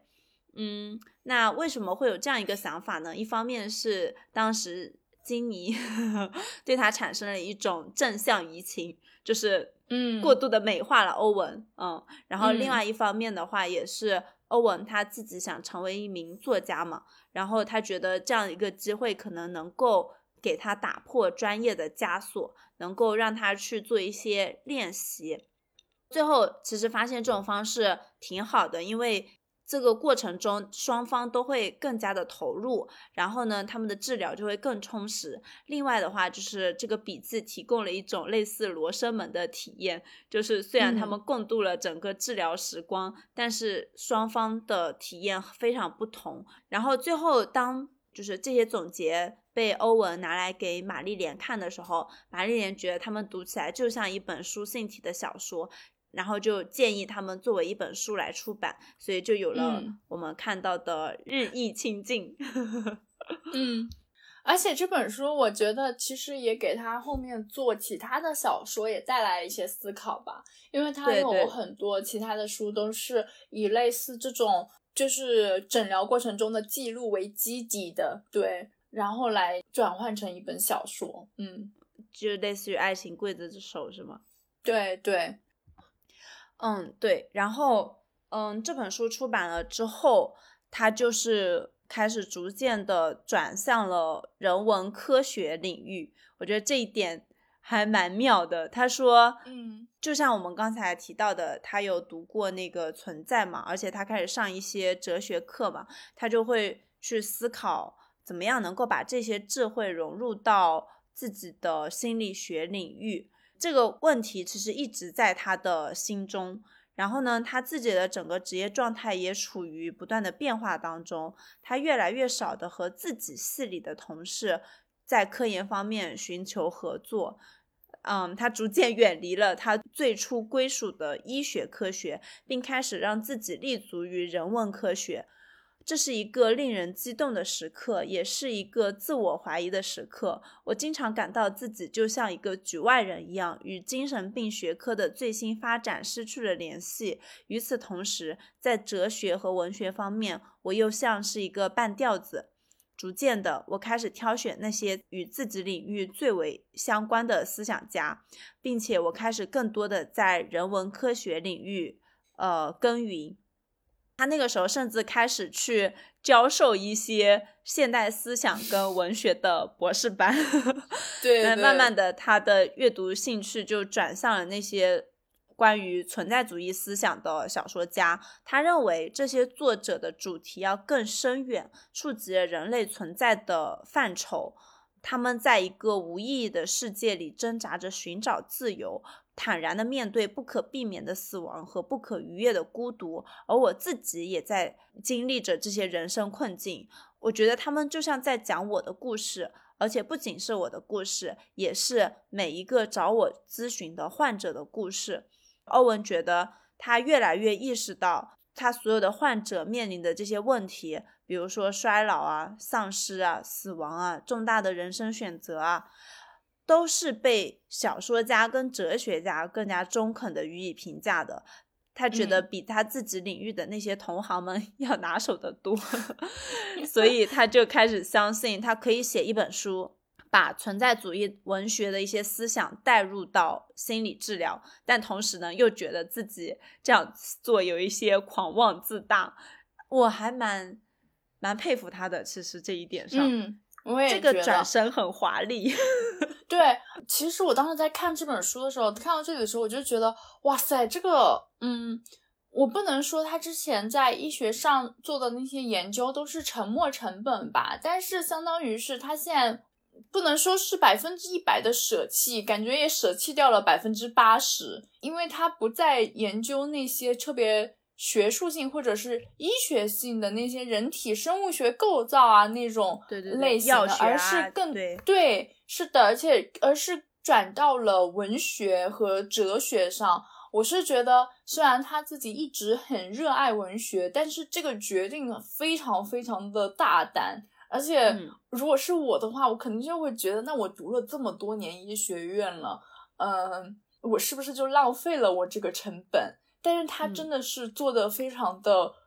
果决，我觉得真的非常的勇敢。嗯嗯，对，而且除了勇敢之外，我觉得他也非常的聪明。就像你刚才说的，他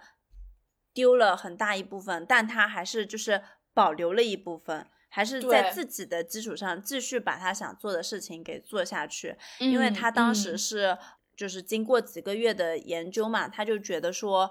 面对死亡必须成为存在主义治疗的主要关注点。他说：“我相信这是我们对死亡恐惧的普遍性跟强烈性，但是呢。”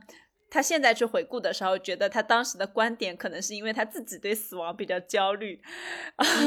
但在那个时刻呢，他意识到这一点之后，他就去阅读了很多关于死亡的书籍嘛。然后他发现这些书籍真的文献浩瀚如烟，杂序无章，而且晦涩难懂，并且他们被排除在精神病学的范畴之外。所以他就认识到，他可以根据自己。跟患者的工作去做出独特的贡献，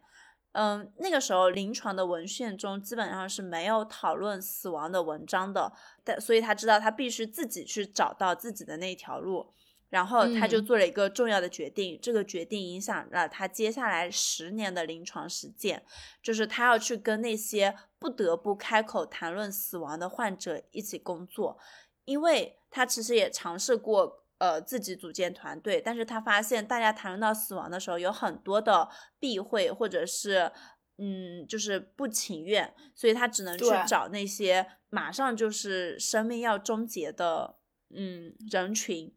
他去为那个斯坦福大学肿瘤科的患者去提供咨询。他那个时候提出自己这个计划的时候，很多肿瘤学科都是。持谨慎的态度的，而且不表示支持啊，因为那个时代可能就是大家对死亡本身还是比较避讳的嘛，所以会觉得做这样的团体会让人感觉有点鲁莽，甚至是弊大于利，而且它是前所未有的。但是当呃欧文去做了一些这样的尝试之后，他觉得这样一个团体是可以提供很多东西的，所以他就开始大力宣传。呃，团体治疗，然后之后呢，一位患者叫做宝拉，嗯，他是一名患有转移性乳腺癌的患者，就出现在他的面前，就是为他后续的工作带来了非常大的支撑。他跟宝拉的故事被写在一个叫做《与宝拉共舞》的文章当中，然后是收录在《妈妈及生命的意义》这样的一本书里。嗯，他提到。他跟宝拉一起组建了一个团队，那个团队不仅仅给患者提供了很多治疗，也给作者自己带来了很多教育。比如说有一例就是有一个每星期都来的，然后眼里一直带着疲惫跟沮丧的女人，所有人都试图给她安慰，但是毫无作用。但突然有一天，她的眼里出现了亮光，并且她穿了一件鲜艳的衣服。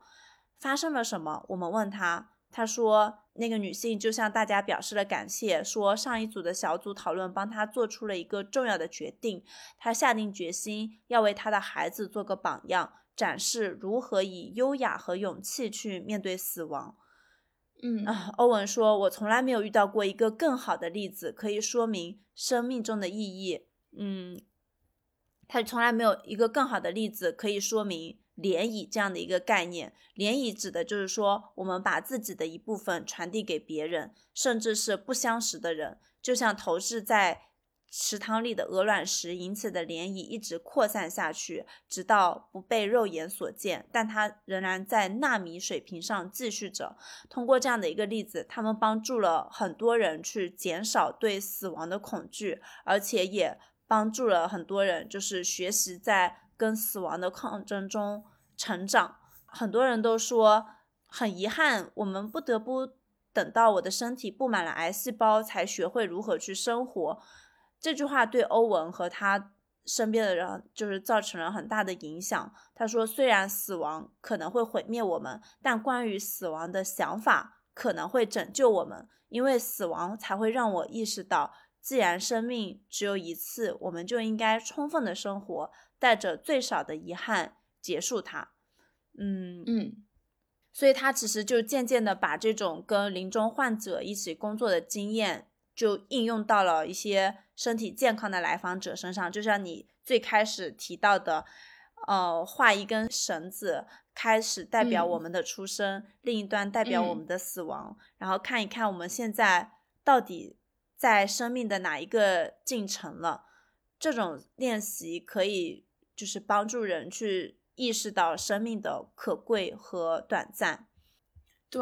而且我觉得，呃，这个团体吧，嗯，这个组建，我觉得给所有的病人也带来了一些宣泄口吧。因为我其实在他那个《爱情刽子手》以及他那部纪录片里面，其实有看到那种癌症患者的治疗团团体嘛，你就会发现他们有时候会有一些非常。阴暗的一面，就会觉得我都快死了，那我才不在乎呢。但是呢，这个时候团体里面的另外一个人可能就会带过来新的想法，因为我就想到当时应该是有一个例子，就是那个母亲她是罹患癌症，然后应该是时日不多，然后当时她委托她的女儿去照顾他们家的猫，但是她的女儿因为疏忽大意，可能为了嗯。嗯，不正确的食物给那个猫，然后导致那个猫就是去世了。然后他的母亲就决定从此不再跟他女儿讲话，但他其实已经是快要去世了嘛。然后当时在这种环境下，你想，他猫猫也去世了。然后他现在又不跟他呃女儿讲话，那他是不是一个人就非常的孤单？然后他还要一个人面对死亡，就是他就处在一个非常濒临崩溃的一个状态。所以当时他在团体里面表达了这个想法以后，当时团体里面另外一个患了癌症的人，他当时就说：“Don't die before telling your daughter that her love is the most valuable thing in the world. It will poison her life, and she will pass on it to her daughter.”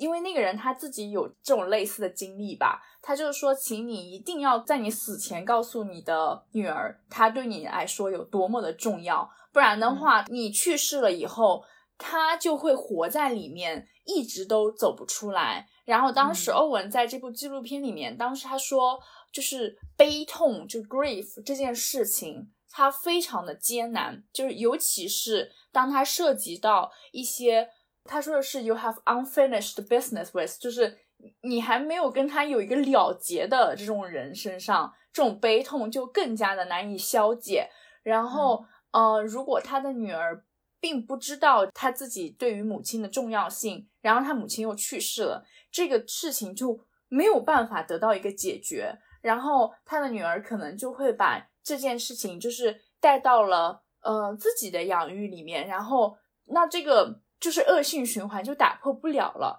所以我就是觉得，当癌症患者面临癌症患者的时候，他们是彼此信任的。就比方说，如果说，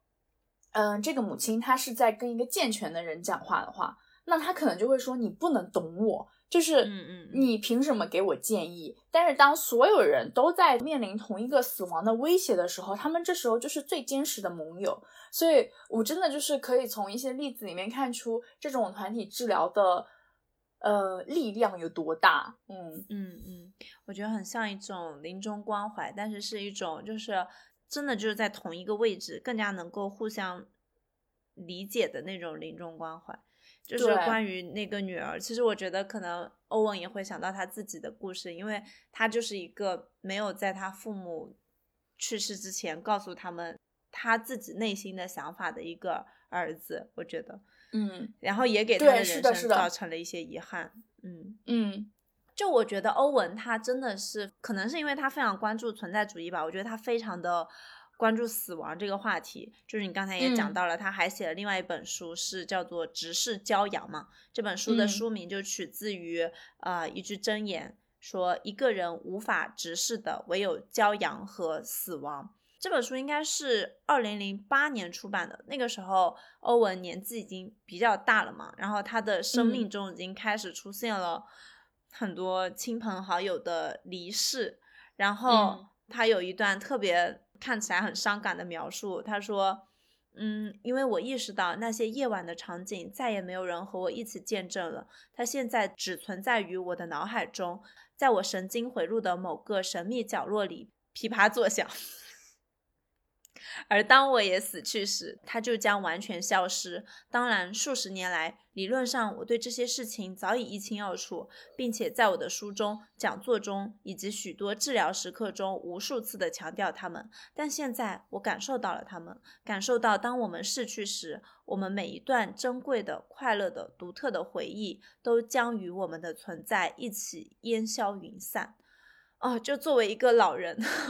他写这一段话的时候，我真的觉得。我看到都觉得特别难过，但是欧文，我觉得他心态真的非常好。他写到：“我有时认为写作本身就是我努力在抵抗时间的流逝和不可避免的死亡。”对此，福克纳说的最好：“每位艺术家的目的都是在捕捉运动并将其定格，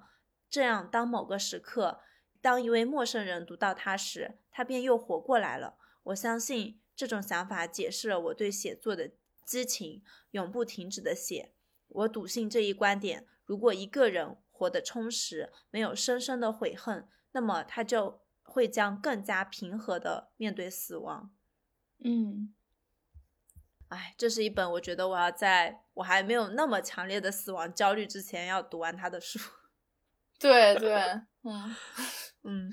好吧，那讲完了死亡这样一个比较沉重的话题之后，我们再回到。还比较年轻的时候，就是他开始把一些存在主义文学带入他的心理治疗之后，我觉得欧文他是一个非常善于学习的人，而且他非常乐意去尝试新的事物。他的生命中也尝试去学习一些东方的思想，他觉得这是一个他 非常无知的领域，而且也是在他之前的学习和写作过程中被完全忽视的领域。然后他还去印度参加了那个 冥想的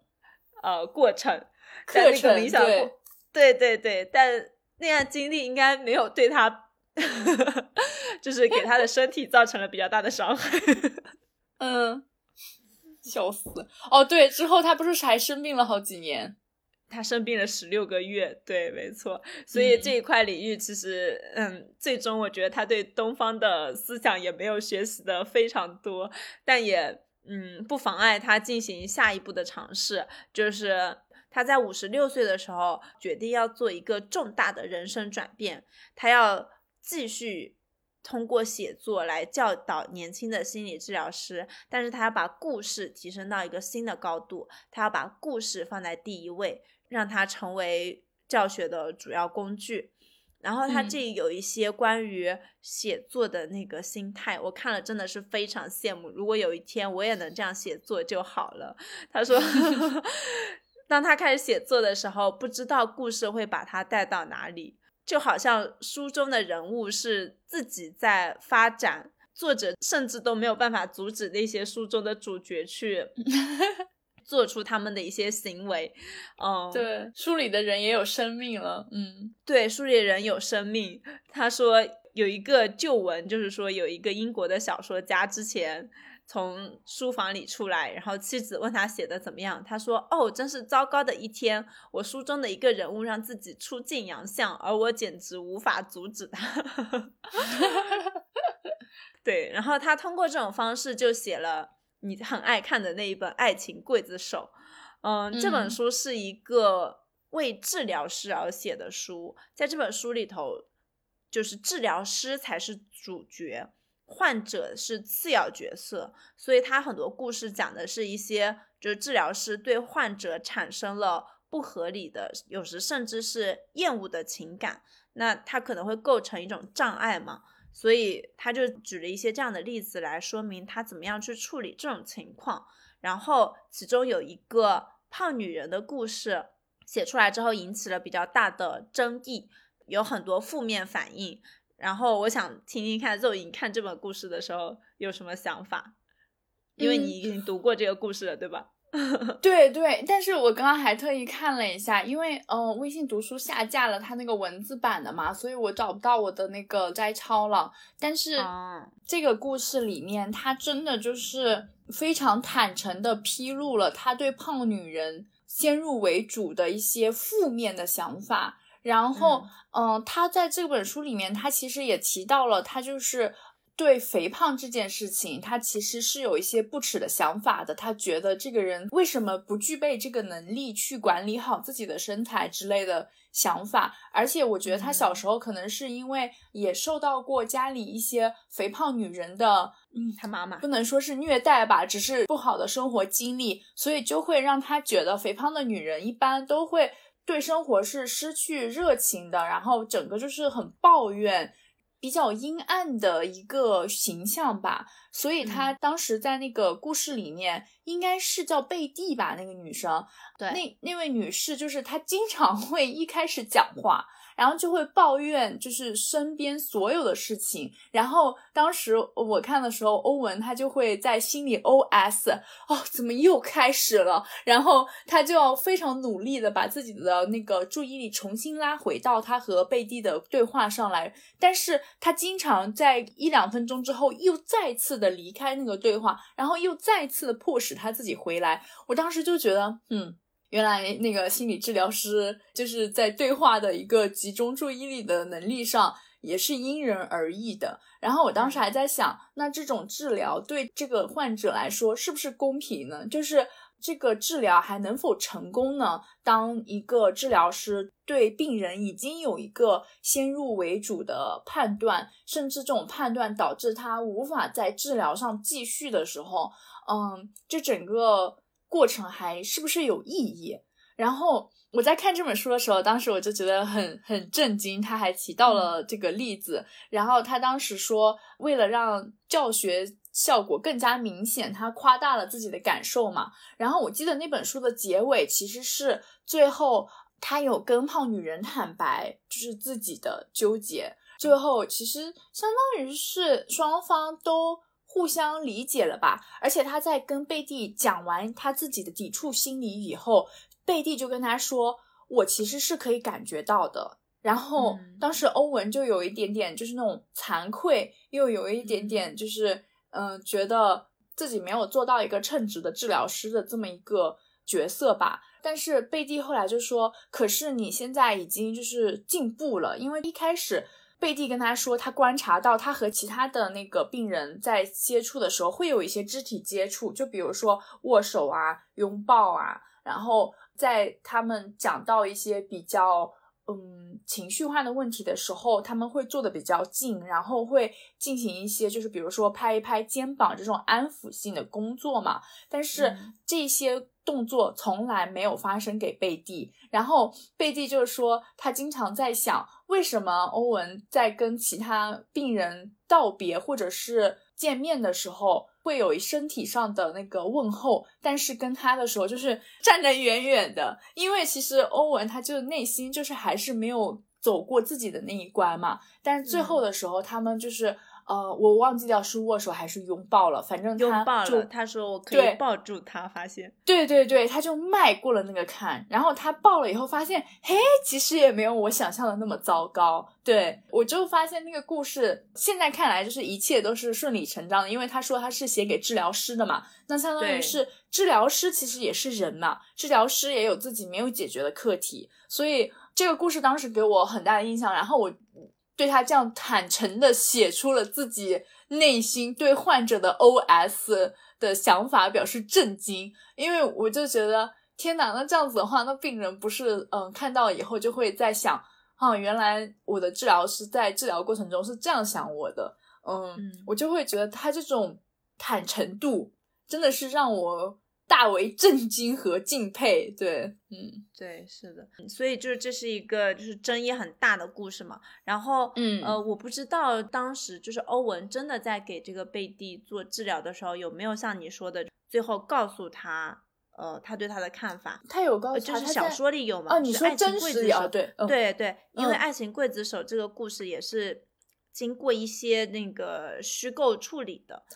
对对对是的，嗯但是呢，有一个点就是欧文后来回忆到，就是他其实当时把故事让贝蒂读的时候，因为要征求他的认可，可以去发表这个书嘛。他说贝蒂当时是理解并且发表了的。嗯，但是欧文后来自己回忆的时候，他说虽然贝蒂从来没有说过，但我想这个故事确实会引起他的痛苦。那个时候我蒙蔽了双眼。我太过雄心勃勃，太过鲁莽，太过于逞一时之快，只顾着把它写出来。对此，我至今深感遗憾。如果现在写这个故事，我会尝试把肥胖转化为某种完全不同的状况，更加彻底的虚构治疗事件。这是我当时在读这一段的时候感触还蛮大的，因为通过这一年吧，我自己觉得很多非虚构的作家或者虚构的作家，他们在打动我的时候。很大的一个杀气就是真诚，但是这个故事嗯。却提醒我，有的时候的一些深沉可能是对另一些人的伤害，然后嗯。怎么样能够通过虚构的方式去表达出非虚构的故事，其实真的还蛮考验作家的。对对，而且非常的敏感，这个度真的是挺很难把握，嗯。嗯，是一种修行了。而且作者后面也有讲到，就是他在做《诊疗以上的谎言》这本书的时候，他就是用了这种方式，就是通过完全虚构的故事去探讨一些严肃和实质的问题。这也是他自嗯己作者生涯上的一个、一大步吧。嗯，对，我觉得这个也是你就是我们刚刚说那个 becoming 的一步嘛，对吧？嗯对，是的。然后最后呢，就是我还想谈一谈的，就是他在回忆当他写《当尼采哭泣》这本书时候的一个内心感受，因为我觉得这一部分真的非常精彩。嗯，嗯这本书就是既是对他专业和兴趣的融合，然后又能够体现出他对历史事件和人物性格的把控，而且这本书是在一种让我非常羡慕的写作氛围下写出来的，所以我一定会去 看这本书的。然后这本书的内容是什么呢？其实是欧文，我们刚才也讲到，他很喜欢尼采嘛，他觉得他自己完全无法将自己的思绪从这个十九世纪的哲学怪才身上挪开。他是一个如 此才华横溢，但又如此孤独和绝望和需要帮助的人。那当时呢，他就感受到两种欲望的撕扯。继续在斯坦福大学研究和教学，还是说尝试去冒险写一本小说呢？他当时其实记不太清楚内心的冲突了，但他最后面是将这两部分放在一起，他要写一本教学小说，把他的学生带回到十九世纪晚期的维也纳，在那里他们可以观察到心理治疗的诞生。那为什么是尼采呢？因为尼采其实生活在弗洛伊德开创心理治疗的时代，但是，呃，尼采从来没有被认为跟精神病学有什么关系嘛。在心理治疗开始之前，尼采就写下了许多的话。然后呢，作者就欧文觉得他们跟治疗师的教育有非常密切的关系，就包括我们这个节目片头提到的那一句话，嗯嗯然后他就开始构思，说：“那我要构思一段虚拟的历史，就是在这段历史当中，尼采是在心理治疗的演变当中扮演了非常重要的角色的。他就会开始想象他跟哪一些人打过交道，然后他就会想，如果尼采一位哲学家在心理学的领域扮演非常重要的角色，那么心理治疗的面貌将会如何变化？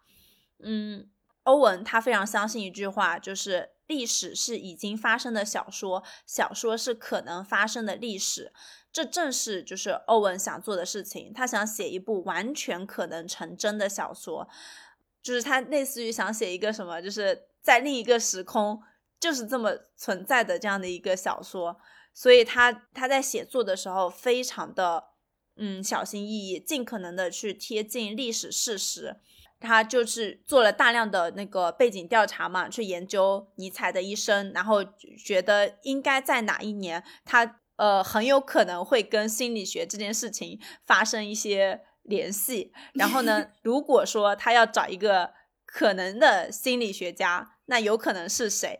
他说他其实非常想写，如果尼采跟弗洛伊德有一场治疗的邂逅，但是历史并不允许，因为那个时候弗洛伊德还是一个年轻的医学院学生，然后就没有办法，所以为了尊重历史，然后他就把这个医生换成了呃另一个人，是弗洛伊德的良师益友。而且他在写作的过程中，就是非常还原尼采本身的性格，因为尼采是一个非常骄傲的人，他拒绝把自己的权利让渡给别人，所以当他的治疗师就是布洛伊尔，当时他是一名医生啦，还没有心理学这个学科嘛，所以就是当布洛伊尔尝试去帮助他的时候，布洛伊尔知道他的那些策略，但是完全无济于事。欧文写到说，他就是因为太过于。忠实就是尼采跟布洛伊尔的原型了，所以把自己写进了死胡同，然后要想尽各种办法 去让他的故事能够在他们两个的性格的本质下去发生。然后他写这个故事的时候，其实是休了四个月的假的。他跟玛丽莲一起去海边，那个地方是一个非常安静、没有报纸、没有网络、没有电话的地方。他们上午在写作，欧文写《当尼采在哭泣》，玛丽莲在写《雪是姐妹》。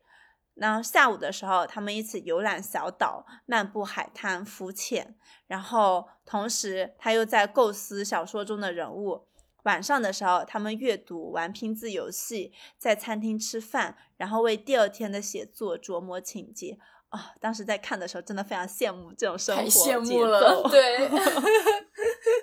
对，然后他写整个当尼采在哭泣的时候，就是刚才那一段，我就觉得已经非常精彩了。一个更精彩的事情就是这本书出版了十一年之后，他收到了一位档案馆研究员的来信，这件事情堪称他平生最大的惊喜。他说他发现了一封信，是一八八零年一位朋友写给尼采的，督促尼采与布洛伊尔博士商讨他的医疗问题。但是尼采的妹妹阻止了这个计划，哦，然后他当时拿到这个事实的时候就非常的惊喜，因为他觉得天呐，小说真的就是可能发生的历史。对对，对我当时看到这个时候，我也觉得很奇妙，就是我们对这种对于小说抱有如此大的耐心和细节的考证，以及对人性的把握。这样花了这样心思的作家应该都是很偏爱的，因为我们当时不是一起在看那个《显微镜下的大明》，我就想到了这本书。嗯，是的，是的，我感觉从一个另外一个视角去打开历史，感觉嗯。非常的有意思，而且当尼采在哭泣这本书，因为我之前读了一两章了嘛，然后后面因为要做这期节目就换了书，我觉得那本书是需要我们差不多有一个比较长的时间，然后一次性读完的。它跟其他的作品不大一样，就是它是一个长篇小说嘛，打断了我的阅读进程以后，回去以后又得重新从头开始读。嗯，啊，所以它是一部就是很哲学的书吗？不是，它是个小说，它是个小说，那还行。对，就是阅读体验感不会很很晦涩，是吧？对，应该不会。对，但人名还是蛮多的。那肯定的。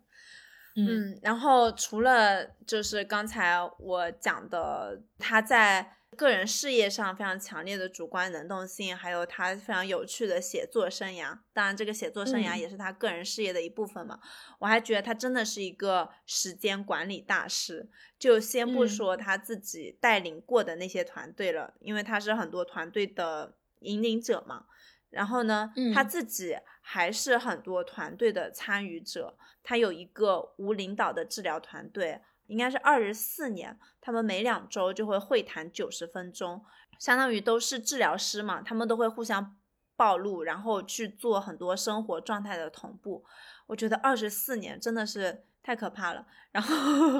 另外他还参加了一个医生写作团队，是一零年创立的，每个月都会聚会两个小时，去探讨这些医生在写作上的情况。然后他还参加了。林德曼团队是一个关于治疗案例的呃团体，他们是每个月举行一次。当我在看到这些的时候，我就觉得欧文他真的是一个，就是社会网络非常结实，然后从中我觉得他获取了很多的情感和能量。嗯，对。因为我最近同步在看那个《你好，我们》的时候，里面也提到了，就是搭建一个社会网络是多么的重要。就这个社会网络是指，嗯，不是说你一定要每天都联系，但是这些人是可靠的，你知道你们两个是彼此连接的。我觉得给我的启发还蛮大的吧，就是改变了我对，就是尤其是在。嗯，对，当我们不要从太利益化的角度来看，或者是从利益化的角度来看，也不是一件坏事。因为我就发现，有时候我在碰到困境的时候，有时候我也会觉得，啊，我要自己去解决。但其实有时候求助，或者是对跟你身边的团体去倾诉的话，也是一个很好的解决方案。嗯，有时候我们作为一个人在社会团体里面，感觉嗯不需要一个人苦苦支撑吧？对，就好像我们两个做播客的话，你想也是每两周会谈，是不是？对，对的，是的，是。我也想到了我们做播客这件事情，然后我也想到了很多人可能嗯很喜欢看一些，比如说类似于《老友记》啊。然后，包括我最近在看的《快乐老友记》啊，就是这样团体的一个背后的内心原因吧。但是，我觉得有一点很重要的就是，我们不仅仅要观看这些影视作品，我们当然可以为其中的情感所感动，但那是我们要在自己身上去构建和打造的。就希望每一个人都有自己的支撑团体。没错，没错。而且就是我当时看这本书的时候，哦，我还特别感动，因为当时欧文就是他作为一个治疗师吧，他其实是感受到自己的那个特权的。他当时说，就是作为治疗师，他们的特权就是在于他们是秘密的收集者。因为我们作为如果说是心理上出现问题，然后想要寻求心理咨询，那这些东西其实都是埋藏在我们内心最深处，以及我们最敏感、最脆弱的部分。然后欧文他是有肯定到这一点的。他就说，每一天患者都有他们的秘密给我们恩惠，而且常常是从未分享过的。这些秘密让我们看到人生境遇的后台，没有社会虚饰、角色扮演、虚张声势或舞台造型。被赋予这样的秘密是极少数人的特权。有时候这些秘密极其灼人。我回到家，拥抱着妻子，庆幸自己多么的幸运。我是觉得，就是作为一个治疗师，他有看到这一点，并且他对他患者的这种开放和真诚是报以极大的感恩的，以及包括当他利用一些真实的案例虚构成一个写作作品的时候，每一次他征求到一个意见，征求到一个同意的时候，他其实都是非常感恩的。而且我觉得反过来说。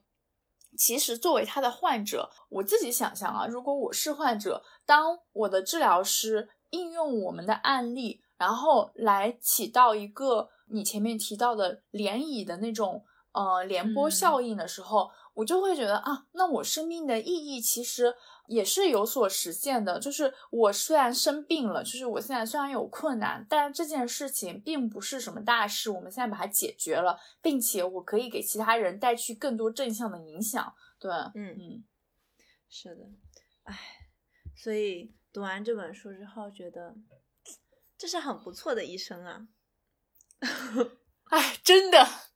天呐，你想他八十八岁都还在出版书，有多少人能够这样呢？而且他在纪录片最开始的时候，就是他在老年的时候也在坚持锻炼嘛。他以前是跑步，现在不跑步了，就是骑自行车，然后。每一次都会有足够的时间留给自己，我觉得这个真的是在他的身上可以就是有很多借鉴吧。嗯嗯，是的。所以最后面看完这本书之后，我还觉得还是很不错的，觉得很值得一读。对，你不觉得就是他也是他也是一个就是我们读了他一本书会想要读他另外其他书的作者吗？对对对，对，幽默的。不错，嗯，好的。那我们今天关于欧文亚龙成为我自己的这本书就介绍到这里。然后，同时我们也希望，就像刚刚查令倡导的一样，我们在书里面看到一些嗯可以借鉴的地方，比如说搭建自己的社会体系这一类的事物，我们可以应用到我们自己的人生生活中。对，嗯，对，我觉得今年我很重要的一点，就是也是从他身上学到的一点，就是主观能动性，就是我要做我自己生活的参与者。而不是旁观者，然后这本书本身也还有很多很精彩的地方。虽然我们讲的蛮细了，但还是有很多很精彩的部分。对，我其实觉得可以在一开始的时候读一遍，然后在读完他的其他作品以后再读一遍，可能会感受不大一样。对，嗯嗯嗯，好的，好，那今天的分享就到这里，我们下期再见。好，下期见，拜拜，拜拜。